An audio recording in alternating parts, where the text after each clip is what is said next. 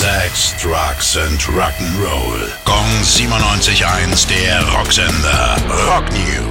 ZZ Top haben mit der Arbeit an einem neuen Album begonnen. Das hat Sänger Billy Gibbons verraten, dessen neue Platte Hardware nächste Woche erscheint. Beim Schreiben für sein Solo-Projekt sei immer wieder Musik entstanden, die er eher passend für ZZ Top fand und dann an den Rest der Band schickte. Das letzte Album der bärtigen Rocker kam 2012 raus. Der frisch angekündigte Nachfolger soll Ende diesen oder Anfang nächsten Jahres in den Läden stehen. The Who werden durch eine eigene Serie von Münzen geehrt. Die britische Münzprägeanstalt Royal Mint wollte die Münzen dabei so gestalten, dass die Band eindeutig erkennbar ist, ohne die Band selbst zu zeigen. Diese Art der Auszeichnung wurde vor The Who bislang nur David Bowie, Elton John und Queen zuteil.